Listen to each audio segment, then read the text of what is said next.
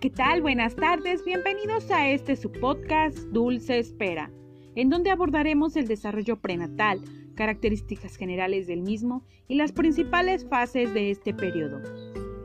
En este podcast analizaremos el proceso por el cual el embrión se convierte en un bebé a lo largo de las fases del desarrollo prenatal y cómo es que tu cuerpo va cambiando. Para dar inicio tenemos con nosotros a la ginecóloga Leticia Arismendi, que nos viene a hablar sobre las primeras tres fases del desarrollo prenatal. Hola, ¿qué tal? Buenas tardes. Como punto número uno tenemos el periodo preembrionario.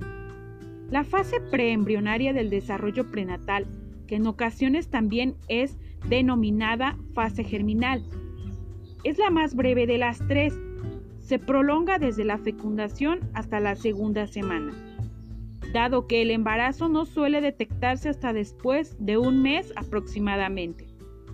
La mujer aún no es consciente de la fecundación. En este periodo de tiempo el óvulo fecundado, conocido como cigoto, desciende por la trompa de falopio hasta llegar al útero donde se implanta aproximadamente entre el octavo y el décimo día de gestación. Cuando esto sucede, empieza a desarrollarse la placenta. Durante este proceso, el cigoto se autorreplica repetidamente. Esta división da lugar primero a la morula y más adelante a la blástula. Nombres que se otorgan al conjunto de células que darán lugar al embrión en función de su grado de desarrollo. Durante la primera semana, el futuro embrión no crece porque se encuentra contenido dentro de la zona pelúcida, una capa de glicoproteínas. Posteriormente, ya implantado en el útero, empezará a desarrollarse rápidamente a partir de un proceso de diferenciación celular. Una de las complicaciones que puede presentar la madre es la presencia de agentes nocivos externos, teratógenos como infecciones, enfermedades de la madre o determinadas sustancias.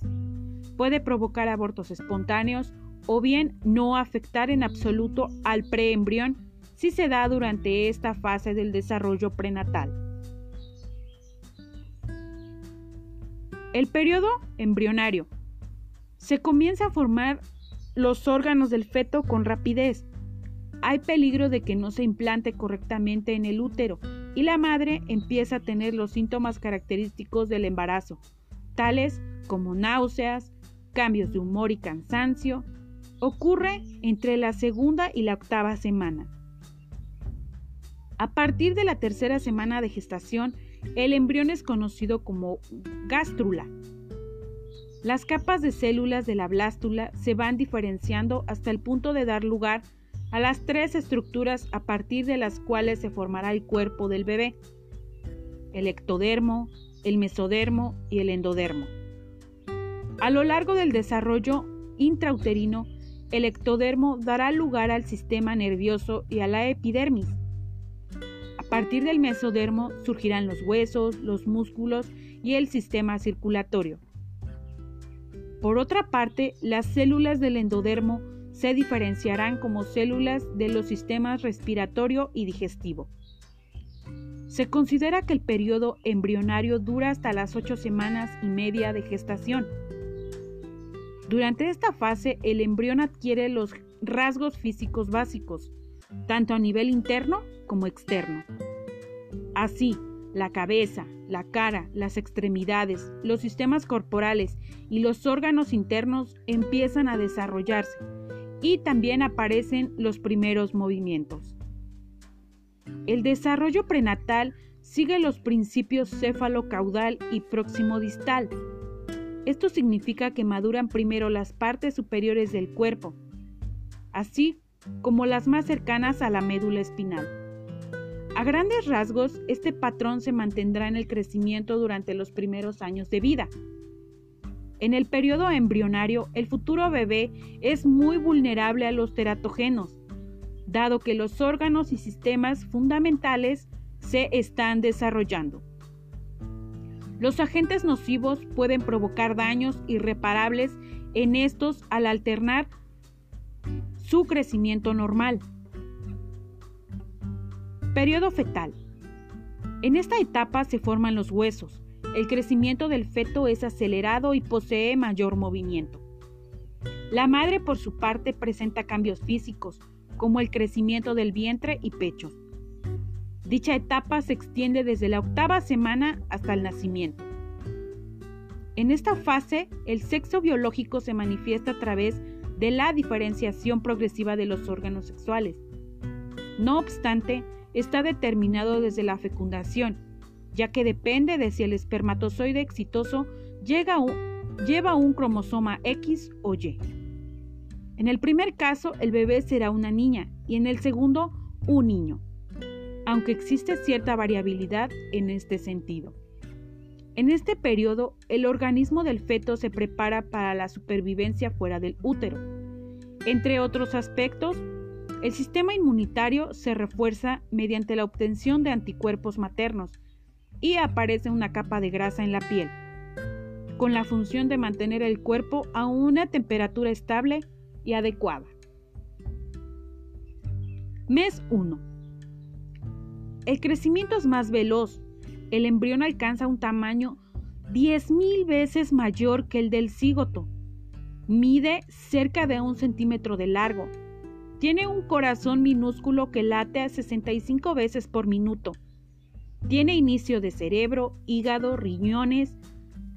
Crece a gran velocidad y se distingue su médula espinal además de formarse el cordón umbilical. Mes 2. El feto mide menos de 2.5 centímetros de longitud y pesa poco más de 2 gramos.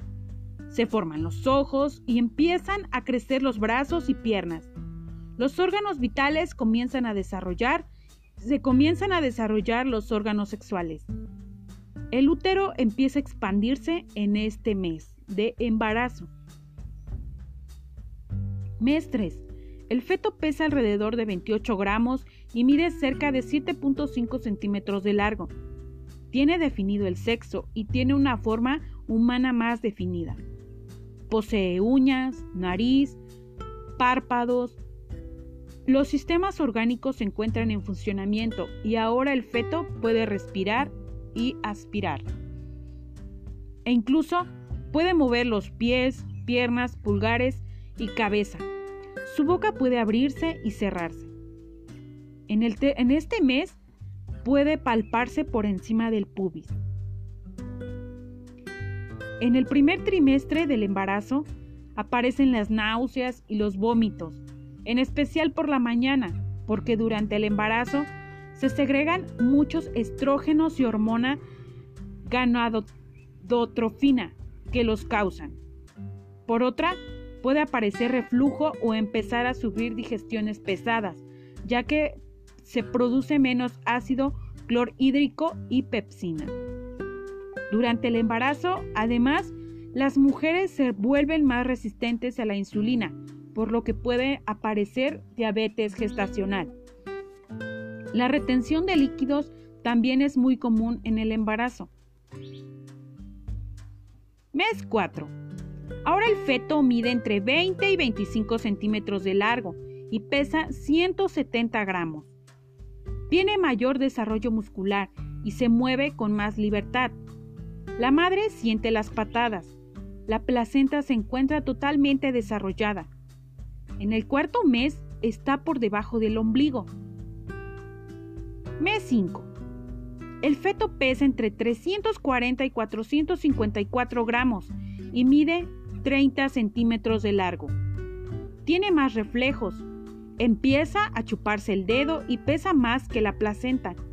Tiene cabello fino sobre la cabeza. En este mes ha llegado al ombligo hasta sobrepasarlo. Mes 6. El feto mide cerca de 35.5 centímetros de largo y pesa alrededor de 570 gramos. La piel está arrugada y rojiza se perfecciona su oído, abre y cierra sus ojos, incluso puede cerrar el puño con fuerza. En este mismo mes en que pueden empezar a sentirse las patadas del bebé. Mes 7.